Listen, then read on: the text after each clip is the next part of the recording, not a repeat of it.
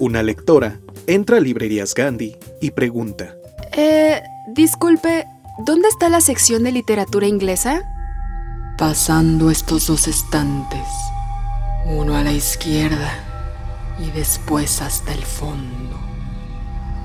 Gracias. Disculpe, ¿la sección de literatura inglesa? ¡Sígase derecho! ¡Por este pasillo! ¡Ah! ¡Nos disparan! ¡Cúbrete! ¡Ah!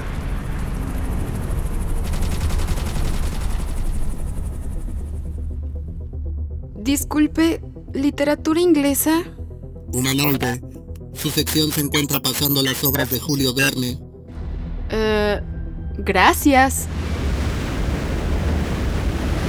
Disculpe, señor, ¿usted me puede atender? Llamadme Ismael, pero no me interrumpa. Estoy cazando a Moby Dick. Uf, al fin llegué. En este podcast te traemos muchos mundos literarios. Encuentra el tuyo.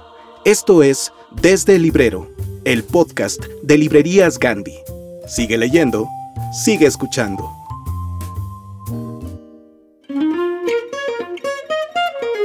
Hola queridos lectores y escuchas, me da un gusto gigantesco uber extra gigantesco que nos escuchen ya en el capítulo 70. De manera quincenal hemos entrado en sus oídos pues ya a un caminar ya más allá de los dos años y me da muchísimo gusto celebrarlo con Cristina Rivera Garza. Invitamos a Paloma Cuevas a platicar con ella sobre su último poemario. Ya van a escuchar de qué va esta plática y les traemos además más libros en nuestra sección de novedades y los avisos clasificados y bueno, pues muchísimas gracias por escucharnos. Espero que estén muy bien, que estén cómodos y que tengan incluso al lado ahí una libreta o algo, porque nos han llegado a escribir que luego surgen buenas ideas de todo lo que tratamos de decirles, porque en una hora se nos hace pequeño el espacio para todo lo que queremos explicar y recomendar, pero espero sea de su agrado. Comenzamos. Y ahora, la entrevista con Cristina Rivera Garza.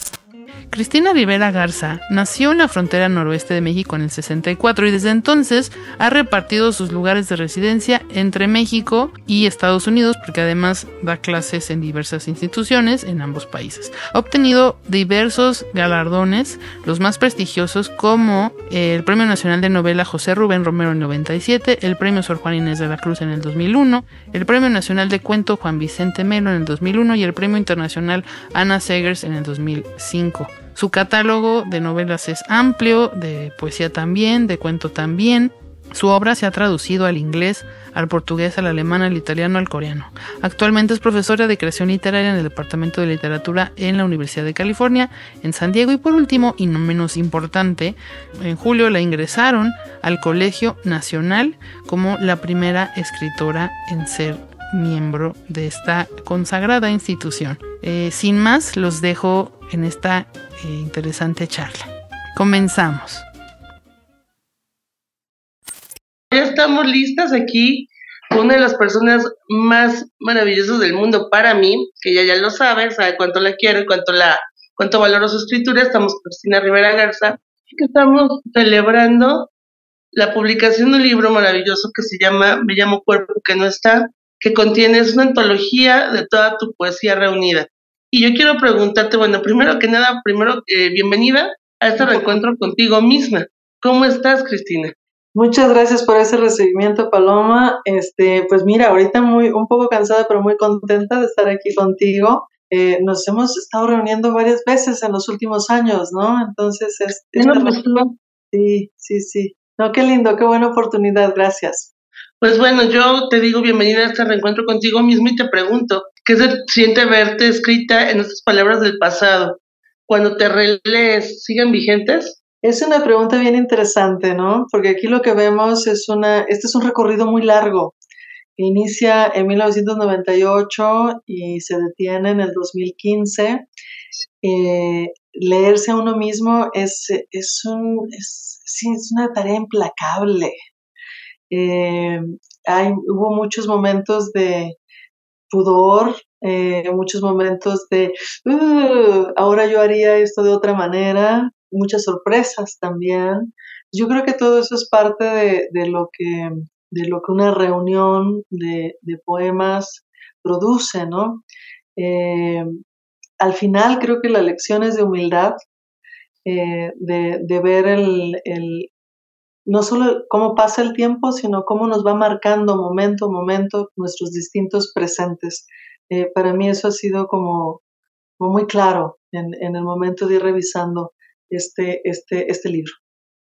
Yo quisiera preguntarte ahora qué o quién o quiénes, si es que los identificas, te acercaron a la poesía, identificas hoy aún sus influencias, todavía te sientes influenciada por alguien o ya lo que escribes es más Cristina que otra cosa. Sabes que eh, yo empecé, mi primera publicación fue una publicación de poesía. Eh, hace ratito alguien trajo aquí un, una, mi, eh, mi, primer libro de, de, narrativa que se llamó La guerra no importa, de 1991, pero antes de eso yo gané el, el premio eh, Punto de Partida que se daba en la UNAM con una colección de poemas que salió publicada no me acuerdo exactamente el año, debe haber sido 1987, eh, eh, yo en el primer lugar y mi querido y admirado amigo Juan Carlos Bautista ganó el segundo lugar, este autor de este libro maravilloso, El Cantar del Marrakech. Este, desde entonces somos amigos. Eh, pero, quiero decir con esta anécdota que, que, la poesía siempre ha estado muy cerca de mí. Soy una lectora muy asidua y disciplinada de poesía y me considero afortunadísima de que cuando yo estaba en la secundaria, en mi taller de taquimecanografía, me pidieron que transcribiera, eh, que transcribiera un libro, que transcribiera hojas de un libro. Y en mi casa estaba un volumen eh, de la obra de López Velarde, de Ramón López Velarde. Y transcribí muchas de sus poesías eh, mucho perdón, de sus poemas, eh, en, este, en este libro de taquimecanografía que todavía guardo con gran cariño y respeto. Y yo creo que esta, eh, eh esta tarea de transcripción, que es la lectura más cuidadosa junto con la de la traducción, eh, ojalá me haya dejado muchas influencias. ¿Qué más quisiera uno que ser influenciada para siempre por Ramón López Velarde?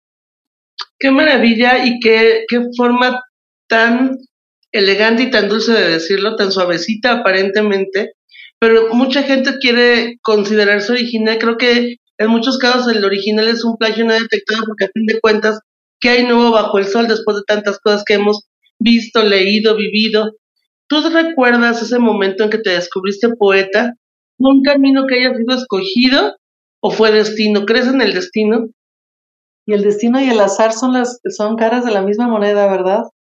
Este, eso siempre me ha, me ha parecido un enigma muy grande. Antes de llegar a eso, creo que es bien importante lo que has dicho. Eh, yo creo que eh, mi tarea como escritora es leer. Eh, y leer lo que implica es dejarse influenciar por, por el trabajo de muchos otros. Ciertamente los grandes temas siguen siendo los grandes temas, pero, pero tratar de articularnos con, con, nuestra contemporaneidad creo que es precisamente lo que, lo que, lo que me podría a mí dar permiso de decir soy escritora o soy poeta, ¿no? Hay una, uh, una enunciación, una manera de, de, atravesar esas experiencias, esas, eh, esas realidades que son las que, eh, sobre las que se sustentan, ¿no? Estos, estos nombres que nos damos. Eh, yo recuerdo siendo muy niña, eh, eh, tratando de describir la experiencia que yo tuve, viendo algo, en este caso es, totalmente cheesy, pero lo tengo que decir. Este, vivíamos en esa época en Chapingo, en, el, eh, en, el, en esta universidad de agronomía, y me acuerdo haber visto algo realmente muy hermoso. Había unos agapandos hermosísimos en, los, en el campus y estaba tratando de, de mantener la imagen, el recuerdo y estaba tratando de pensar cómo se lo, cómo le podría, de, cómo podría decir esto para que otro no solo viera lo mismo que yo, sino experimentara lo mismo que a mí me había despertado esa visión. Yo tomo eso como mi primera gran lección, no solo en términos de la poesía, sino de la escritura en general. Es decir, eh, se refiere a algo que ya no está. Eh, hay, hay una ausencia radical y hay una experiencia del cuerpo que quieres que alguien más tenga. Eh, para mí sigue siendo un principio muy básico, pero muy cierto. Pues mira, me ha resultado una cuestión muy interesante. Hay justamente un poema que tiene que ver con horas de visita, con pelar mandarinas, y hay una cuestión perrísima justo sobre lo que acabas de decir, porque al leerte me encuentro habitando el universo de mis recuerdos más eh, honestos y en cierta medida más íntimos, en los que no le cuento a nadie, y siento que es como una corporalidad contigua, no sé si se podría decir así, como esta cuestión, ¿te acuerdas de, la osmosis? Esta cuestión de, de, de, que ojalá me pusiera yo los libros aquí y aprendiera todo lo posible. Bueno, pues leí aquel poema y creo que sentí lo que tú estabas sintiendo y lo que he sentido en muchas ocasiones al ser la hija que de repente se siente como una decepción porque no somos lo que los otros pusieron como expectativas en nosotros. ¿Cómo decides sí de qué escribir y cómo decides dónde te, dónde te encueras y dónde te tapas un poquito? Ay, qué bonita manera de ponerlo. Este, sabes que usualmente yo son muchas cosas, pero la que he logrado detectar es usualmente termino escribiendo de cosas que no puedo entender a la primera, de cosas que no puedo normalizar. Si las puedo decir normalmente en una plática, seguramente son cosas de las que no voy a escribir, porque tiene que estar ahí este, la, la, tiene que haber una cierta resistencia, ¿no? Eh, del, del, de la, del objeto o de la experiencia en sí. Y cuando está presente esa resistencia que usualmente se hace de desconocimiento, es algo en lo que voy a estar insistiendo. Insistir es, es, es escribir, escribir es esa insistencia, ¿no? Eh, eso por una parte. Y por otra, yo creo que yo creo que todo escrito que valga la pena es un escrito personal. Tiene que ser un escrito personal, lo cual no quiere decir que esté ligado a anécdotas de mi vida, ¿no? Yo creo que hay una diferencia. Eh, yo eh, concibo el proceso de escritura como alguien que va hacia lo desconocido. Si no estoy escribiendo de algo que sé, estoy tratando de, orientarme en algo que no sé, algo que desconozco radicalmente, algo que me intriga fundamentalmente. Eh, ese ir hacia allá es personal. A veces está habitado por, cosas que me han pasado, muchas veces no, ¿no? Pero eso es, ese es el, el ir es lo que es personal, no el contenido en sí, ¿no? Entonces creo que, que, que si lo vemos como en ese sentido, todo es un encueramiento, ¿no? Porque todo es unir. Eh, eh, pero sí he tenido mucho cuidado en, eh, en, la utilización de, anécdotas o episodios o escenas, ¿no? Que me corresponden, cuyo referente soy yo. y las he, las he aportado al proceso de escritura cuando me pueden llevar hacia ese otro lugar que no, que no conozco. Creo que para mí ese, ese, esa transición, ese trayecto es lo que importa. Hay algunos temas que parecieran ser recurrentes, ¿no? En la escritura en general, que yo identifique tales como la vida, el amor, la enfermedad, las violencias, la muerte y el eterno movimiento. Este movimiento que de repente nos vuelve migrantes y nos vuelve nuevos en diferentes lugares. Eh, ¿Es deliberado o aparecen repentinamente y cómo, y cómo organizas tu proceso de escritura. Porque hay quienes son muy ordenados y vemos quienes somos un desorden. bueno, eh, el, trabajar con esta colección de libros me ha hecho más consciente de, las, eh, de las ciertas continuidades que existen entre unos y otros, ¿no? Del Ilvane, digamos, de los ríos subterráneos, habría dicho Inés Arredondo, ¿no? Eh, que están presentes en todos ellos. También me ha hecho consciente de las diferencias, ¿no? De, o sea, hay, una, hay un hilvane fino que va de una cosa a otra, pero también hay momentos de ruptura y, formas distintas de, ir abordando temas que parecen ser el mismo. Eh, te mentiría si te dijera que tengo un plan, ¿no? Eh, porque como lo que, me, lo que me atrae es precisamente lo que me intriga y lo que no conozco, pues no puedo tener un plan para eso. Eh, si hay un territorio en común, como lo podemos ver en, en este volumen, ¿no? Hay, hay, hay comunalidades, hay, hay, similitudes, ¿no? Hay un cauce en general amplio, pero, pero no hay una cuestión de mi parte en absoluto prescriptiva o programática. Eh, yo me dejo llevar mucho por, por los materiales que me atraen. Y el material puede ser eh, una anécdota, puede ser eh, una experiencia, puede ser un sueño, puede ser en general aquello que te digo que, se me resiste y que no puedo normalizar fácilmente. Si esa es la materia de lo que escribo, pues está en chino poder este, programar algo. Y sin embargo, Paloma, como lo podemos ver en, el libro, pues hay una serie de, obsesiones que, que no desaparecen con facilidad pero porque son obsesiones y uno no las ve, ¿no? Entonces también por eso están ahí, no como algo que uno esté controlando, sino precisamente como este lado este, que se nos escapa continuamente y que tal vez por eso estamos ahí insistiendo una y otra vez. Lemas es la revista oficial de librerías Gandhi, la cual la puedes adquirir en todas nuestras librerías a nivel nacional. No te olvides además que si ese mes se te fue comprar un número o quieres otro ejemplar, puedes ingresar en revistalemas.mx o gandhi.com.mx para adquirir los números anteriores por 25 pesitos. En el número 172 de Lemas, exploramos la relación esencial que los seres humanos tenemos con la naturaleza para aprender de ella, pues solo a través de la colaboración podemos sobrevivir como especie y cuidar la diversidad de los seres vivos que nos rodean. Los textos que elegimos para este número giran en torno al debate que trajo consigo la conceptualización de una nueva era geológica, el Antropoceno, que se caracteriza por una intervención desmedida de la acción humana en el medio ambiente a partir de la revolución industrial. Por ello, entrevistamos a Manuel Suárez y a Yael Weiss, quienes forman parte del equipo del nuevo programa de TV UNAM Antropoceno. Brenda Ríos escribió sobre el lenguaje de los árboles. Gilberto Díaz llevó el concepto del antropoceno al cine. Erles Velasco hizo un extraordinario recorrido por la historia de la literatura y su vínculo con la naturaleza. Mariana Aguilar unió el concepto de rewilding con poetas que nos recuerdan que hay que celebrar la vida salvaje. El antropoceno abre un mundo de posibilidades de subgéneros narrativos nuevos, como el cliffy que abordamos en un breve pero emocionante artículo.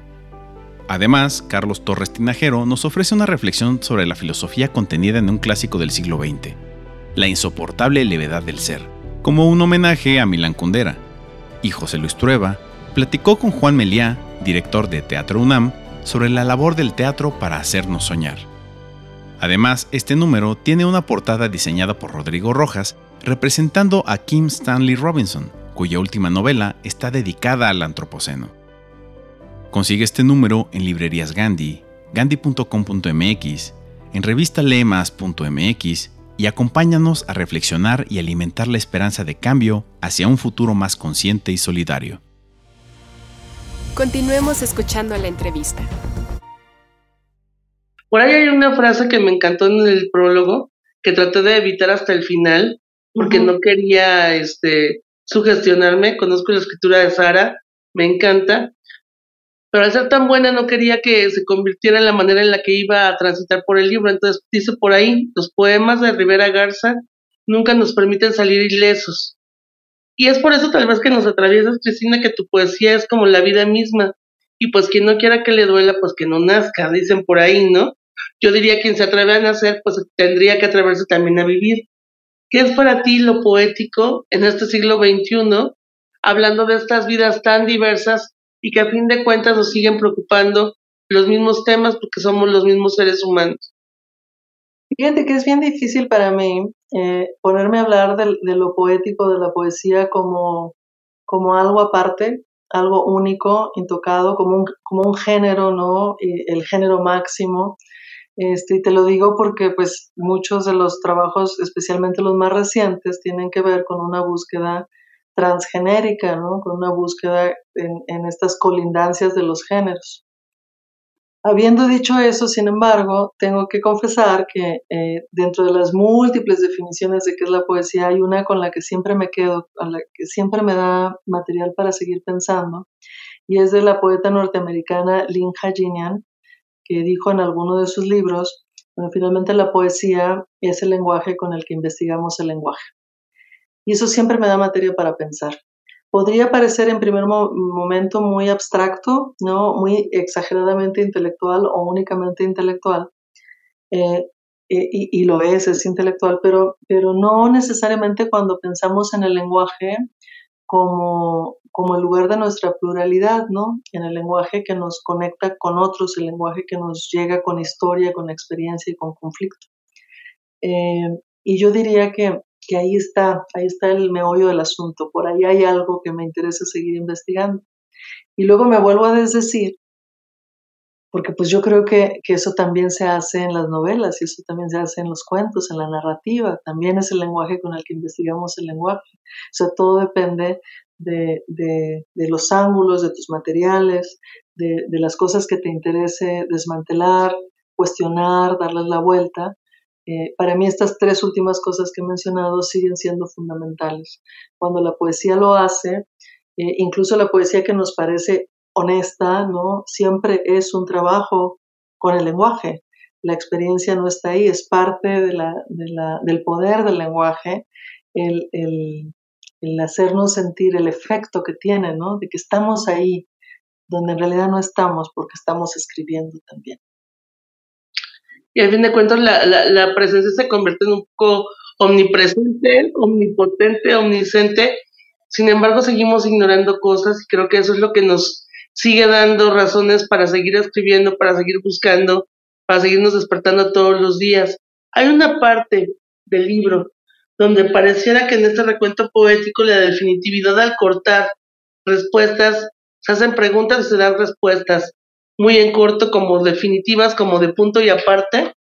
Y, y es parte también de lo que se habla, y a mí me encantó una muy específica, como por ejemplo, que dice que es un lugar, que es un hecho, una zanja, un callejón, una oscuridad, una casa abandonada, un esqueleto, un bote de basura, un féretro, un departamento en esa esquina, una esquina, ¿no? Ir de, de más a menos y al final quedar con una sola respuesta. ¿Qué es hoy lo definitivo para ti? No haces preguntas sencillas, Paloma, quiero decirte. ¿Qué es lo definitivo? tanto leerte, porque me haces pensar, me encanta la gente que me obligue a pensar y que me obliga a cuestionarme cosas y pienso en todos los otros que están afuera también leyéndote, pensándote y descubriéndote. Y es que necesitamos preguntas no sencillas porque estamos un poco cansados la respuesta fácil. No, claro, y sobre todo estamos muy acostumbrados a la respuesta inmediata, ¿no? Eh, y si algo nos enseña la escritura es precisamente, este, nos habla de lo, de lo mediato, no de lo inmediato, ¿no? Pero tomo tu pregunta con, con, este, con toda la seriedad del caso. Eh,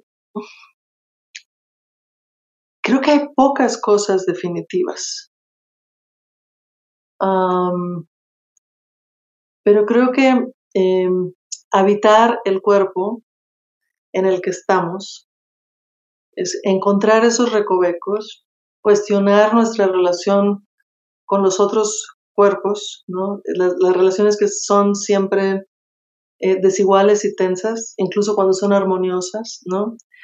Me parece que tratar de habitar ese momento es, uh, si no definitivo, inevitable, sí y eso conduce a, a, preguntas que pueden eh, ir avanzando, ¿no? Desde la, desde la cuestión más, más básica y concreta hasta, hasta las consecuencias más amplias, ¿no? A mí ese recorrido me lo ha facilitado siempre eh, eh, la escritura, los libros de otros también que me han acompañado, ¿no? Em, creo que me quedaría por ahí con eso. Cuando comenzamos a escribir, y eso te lo digo como alguien que lleva poco tiempo publicando, pero mucho tiempo escribiendo, en muchas ocasiones nos toca negociar muchas cosas. ¿Qué ya no es negociable para ti en tu escritura? Hmm. Mis, mis, ah, mis exploraciones siempre han sido muy, ah, muy mías. Eh, déjame decir, eh, no sé, lo voy a, lo voy a ligar con, con condiciones materiales. Yo no vivo de los libros que publico. Este, yo, yo tengo un trabajo de tiempo completo como profesora de este doctorado en escritura creativa en español en la Universidad de Houston, eh, que es una profesión, por cierto, muy noble, me encanta. y luego entonces, para mí cada libro, cada proyecto, ha sido eh, un riesgo que he decidido tomar porque para eso escribo, si no, ¿para qué? ¿No? O sea, si, si estuviera en el, en, si me interesara confirmar lo que ya sé, a lo mejor no tendría, eh, sería una estructura muy distinta, quiero decir, ¿no? Pero para seguir escribiendo y para moverme de un libro a otro, necesito esta, necesito que sea, que sea algo lo suficientemente fuerte para regresar una y otra vez a eso, ¿no? Y, finalmente te decía hace rato, en, su manera iniciática es algo que no sé, que no conozco. Luego entonces no puedo negociar nada de algo así. Tengo que seguirlo de, de una manera orgánica hasta sus últimas consecuencias. Yo creo que nunca ha habido nada que me impida llegar a esas últimas consecuencias. Eh, eh, sobre todo porque, bueno, te digo, porque, porque mi vida material está asegurada de, otros modos. Eh, la escritura ha sido una, un espacio de una libertad radical, y un espacio de riesgo, y un espacio de contestación. Y quiero que continúe así. de otra manera no, no tendría sentido ponerme a escribir. Me encanta y quería llegar a ese punto porque muchos Muchas personas piensan que se puede únicamente vivir de escribir y no es tan sencillo. Generalmente tenemos otros, otros lugares de donde sostenernos para poder mantener la honestidad en donde la queremos. siempre te he querido hacer una pregunta muy infantil. Y creo que después de muchas entrevistas ha llegado el momento en que puedo hacerlo y me siento muy feliz. Porque además tú sabes que tú fuiste de una generosidad brutal conmigo cuando menos te lo imaginaste y para mí marcó un cambio de mi vida cuando gracias a ti yo pude traducir para Emily Hines, algo que jamás se me va a olvidar y que es una de las razones por las que más cariño siento por ti, ese nivel de generosidad. Y ya, no voy a abundar en eso, sé que te choca. Pero la pregunta infantil es la siguiente, ¿de qué música te rodeas cuando escribes? ¿Escuchas música cuando escribes? Antes lo hacía mucho, fíjate. Eh, eh, y eso depende de cada proyecto. Depende, eh, por ejemplo, en El Mal de la Taiga, este, la música fue fundamental, de hecho, por eso el libro al final tiene una, una playlist. No, no nada más como una especie de adorno, sino porque el, el sonido de esas, de, esas, de esas melodías específicas, de esas piezas específicas, este, es también estructural al proceso de, búsqueda. Eh, yo cuando estoy escribiendo, eh, estoy enunciando lo que voy escribiendo. Eh, sobre todo porque tengo que medir muy bien este, mis frases, tengo que, tengo que ver si, si puedo anunciarlas, ¿no? Si, si le corresponden a mi, a, mi, a mi respiración. Entonces estoy hablando y escribiendo al mismo tiempo. Y eso hace muy difícil este, eh, compartir otros, otros elementos sonoros, eh, especialmente la música. Eh, pero bueno, te digo, depende, depende de, de, cada, de cada proyecto. Lo cierto es que sí me importa mucho la dimensión sonora del lenguaje y eso no lo digo nada más en cuestión de la poesía, ¿no? de los ritmos, los tonos, etcétera. Yo creo que en general, en la prosa, por supuesto, el, el elemento sonoro de la prosa y, la velocidad y el ritmo son, son fundamentales también. Entonces me, me, me interesa, me intriga el, el, eh, todas las dimensiones materiales de, de, del lenguaje como, como mi, no solo como una herramienta, este, sino como un medio, ¿no? Como una energía también. Bueno, y la última pregunta. Después de pasar por artefactos, por máquinas, por papelitos, por anotaciones, cuando escribes, ¿cuál has descubierto que sea el momento perfecto para hacerlo y si tienes algún ritual y cómo cómo lo compartes con lo cotidiano de tu vida. Es que, es que no hay momento perfecto. Eh, hace, rato, hace rato hablabas de las condiciones materiales de la, de la escritura y yo creo que cuando se tiene una noción más bien romántica de la escritura tendemos a, a borrar, a no, a no hacer énfasis sobre, sobre pues las muchas presiones de la vida cotidiana que también rodean al, a esta práctica, ¿no? Este, yo creo que se nota siempre más, está más en boca de las mujeres también por cuestiones de la división sexual del trabajo y de lo que nos toca hacer también en, el, en la arena doméstica, ¿no? Eh, si yo me esperara tener un momento perfecto para escribir, jamás escribiría, ¿no? O sea, pues siempre están las presiones, yo doy clase, tengo que estar leyendo una cosa u otra, hay que pagar la cuenta de la luz, hay que irse al, mercado por el mandado, hay que hacer un montón de, de, otros, de otras cosas. Tenía una amiga que alguna vez me decía, oye, ¿tu casa se limpia sola? Siempre está muy limpia. Dice, ojalá mi casa se limpie sola, ¿no? Pero, pero por ejemplo, el trabajo doméstico es algo que, que hacemos en mi casa los que vivimos ahí, este, porque creemos que es parte de nuestra responsabilidad también, y manera de cuidar también los objetos que nos rodean. Entonces, bueno, no hay momento perfecto.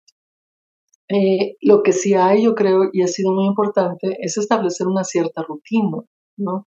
Y eso hay que, eh, para mí es una especie de disciplina, se oye muy, muy poco romántico y es poco romántico, pero es muy práctico, incluso cuando llego a nuevos lugares y, y, sé que me voy a poner a escribir, lo primero que hago es delinear una rutina eh, y tratar de, de, defenderla a viento y marea para, para que pueda existir, porque cualquier cosa la puede borrar, cualquier cosa la puede cambiar, ¿no?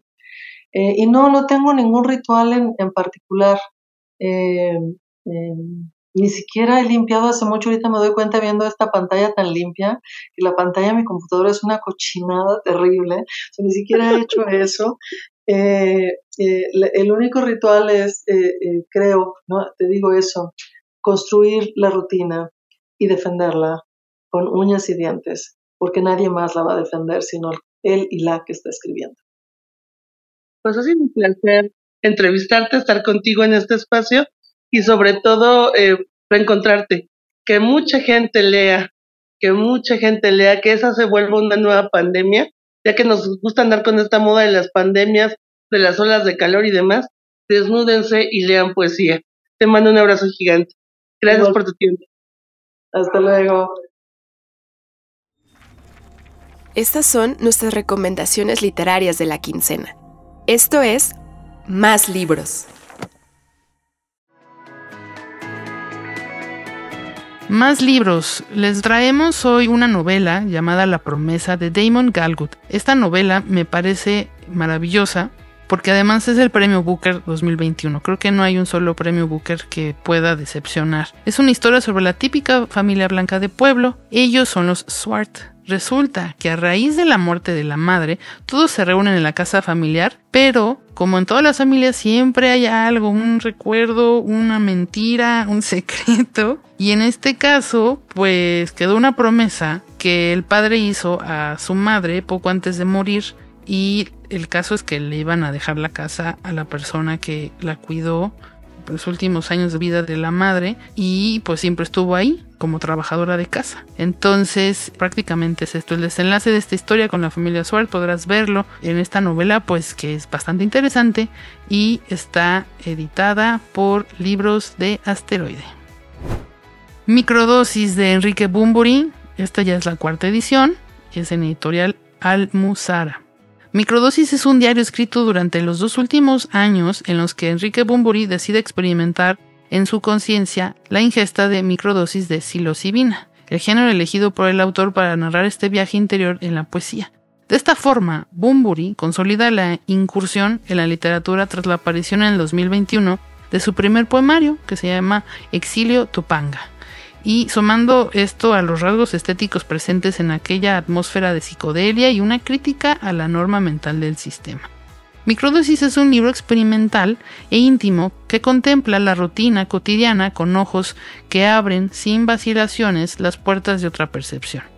El espacio y el tiempo además adquieren una profundidad diferente, digamos como en los diarios de Krishnamurti, Que injertando además eh, pues pasajes de la poesía beat, de la generación beat eh, norteamericana, y el onirismo de David Lynch y una plasticidad muy fílmica que recorre además Los Ángeles con una red neuronal en llamas.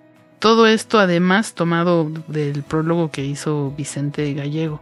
Ahora tenemos además este pues una manera de experimentar su pasaje por estas microdosis y de una manera bastante interesante.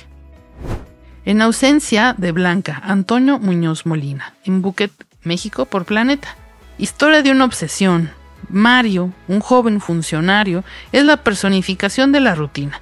Cada día a la misma hora llega a casa donde espera encontrar a su esposa, Blanca, que es su polo opuesto. Antes de que Mario la rescatara, bebía, fumaba, tomaba pastillas sin ningún control y Mario le roba horas al trabajo y al ocio para estar con Blanca, su único interés, que se convierta en obsesión. Una novela breve pero elegante con un final sorprendente. Magia portátil por Emma Smith en Ariel, México. Es una historia de cómo se detiene en la poderosa combinación de la forma y contenido que no solo moldea nuestra experiencia de lectura, sino que también desencadena debates sociales, políticos y religiosos, porque este libro invita a apreciar la riqueza de los libros como objetos y a comprender cómo han influido en nuestras vidas y en nuestra percepción del mundo. En última instancia, Magia Portátil es un viaje revelador a través de la relación entre los seres humanos y los libros, una obra que arroja luz sobre el poder duradero de estos objetos en nuestras vidas. Es un libro muy lindo, la verdad este es hasta también muy buen regalo. Para los lectores en inglés, llegó una joyita de Thames and Hudson sobre el arquitecto Joseph Albers, Life and Work y traemos una biografía completa del gran artista, artesano y pensador del siglo XX, Joseph Albers, cuya influencia todavía se siente en la actualidad.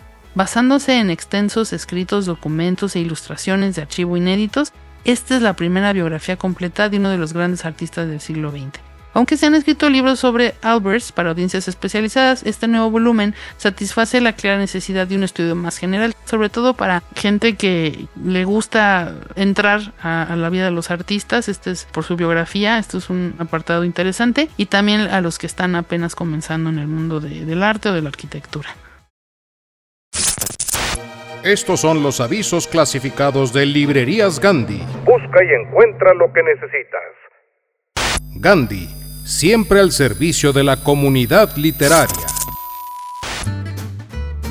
Llegamos a este podcast con una serie de anuncios que pueden cambiarte la vida, así que presta mucha atención a estos anuncios clasificados. ¿Buscas escapar de tu rutina? Visita el Hostal del Conde, ubicado en el área más turística de Transilvania, dentro de un castillo típico de la época sus cómodas camas te harán sentir que descansaste una eternidad. No te vayas sin asistir a la cena con el anfitrión. Está para morirse. Te esperamos en tus próximas vacaciones. Pregunta por Drácula. Prohibida la entrada cualquiera con el apellido Van Helsing. ¿Estás en busca de un detalle especial? En la florería B612 tenemos rosas únicas para ti. Después de que encuentres la tuya, ninguna otra rosa volverá a ser igual. Ven por la tuya. De paso podrás hacerte amigo de un zorro y aprender a cuidar baobabs. Para llegar debes pasar por un rey, un vanidoso y un hombre de negocios. Encuentra el detalle perfecto para toda ocasión. Un consejo o buena compañía en la florería B612. Al llegar pregunta por el principito. El mundo es tan pequeño que no te será difícil encontrarlo. ¿Tu familia se está peleando por los terrenos del abuelo? Te recomendamos los servicios del Buffet Karamazov, liderado por tres hermanos expertos en estos temas. Cualquiera de ellos te ayudará a ganar la herencia por la que tanto has trabajado. Ven al Buffet Karamazov y pregunta por Dimitri, Iván o Alyosha. No nos hacemos responsables de peleas familiares. ¿Te faltan razones para levantarte cada mañana? Se vende mi gala a persona solitaria. Su antiguo dueño recomienda soltarla en la habitación y dejarle comida todos los días. El miedo a ser picado por esta araña venenosa te dará el impulso necesario para levantarte de la cama todos los días. ¿Te rompieron el corazón y ya no encuentras ganas de vivir? Pregunta por la migala de Juan José Arreola. Si te interesa uno o más de estos servicios, visita nuestra librería ogandi.com.mx. Ahí encontrarás lo que buscas. Regresamos a la programación habitual.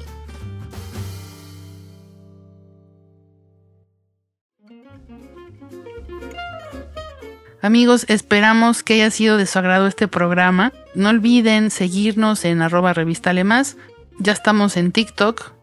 Es un poquito renuentes porque luego se acaban las redes sociales y la vez que se cerró Google Plus, nosotros teníamos un millón de seguidores como revista Lema. Fue un trabajal impresionante. De repente, puff, se fue. Y bueno, pues TikTok parece que no se va. Pero bueno, pues ya nos pueden seguir como revista.lemas y también en arroba revista más en X y en Instagram y en Más Cultura de Librerías Gandhi. Estamos en Facebook. Nuestro sitio máscultura.mx y revistalemas.mx los esperan para que pues entren a ver recomendaciones, entrevistas, adelantos, premios, los eventos de Gandhi y todas las secciones que tenemos además cada semana en video en nuestro canal de YouTube, Revista Alemás de Librerías Gandhi. Y por supuesto en la revista Le Más, que este mes también está, creo que una portada de 100. Fue un muy buen trabajo y colaboración con Rodrigo Rojas. Cuando se trabaja con un buen ilustrador y a la primera hacen clic de la idea que, traemos, es, un, es una delicia. Es como un chocolate triple fudge, así perfecto, pero orgánico y que no te dejó lonjas. O sea, es así. Es un, es un gozo maravilloso un éxtasis. Entonces, eh, pues disfruten. En la portada está Kim Stanley Robinson, cuya última novela trata del antropoceno. Entonces eh, es bastante interesante entrar al tema de literatura del antropoceno a través de un maestrazo de la literatura de ciencia ficción como él. Eh, esperamos que estén muy bien que hayan abierto apetito a nuevas lecturas y también reforzado otras de las lecturas que ya tengan y sobre todo compartir. Les mando un beso muy grande. Nos escuchamos dentro de 15 días. Hasta pronto.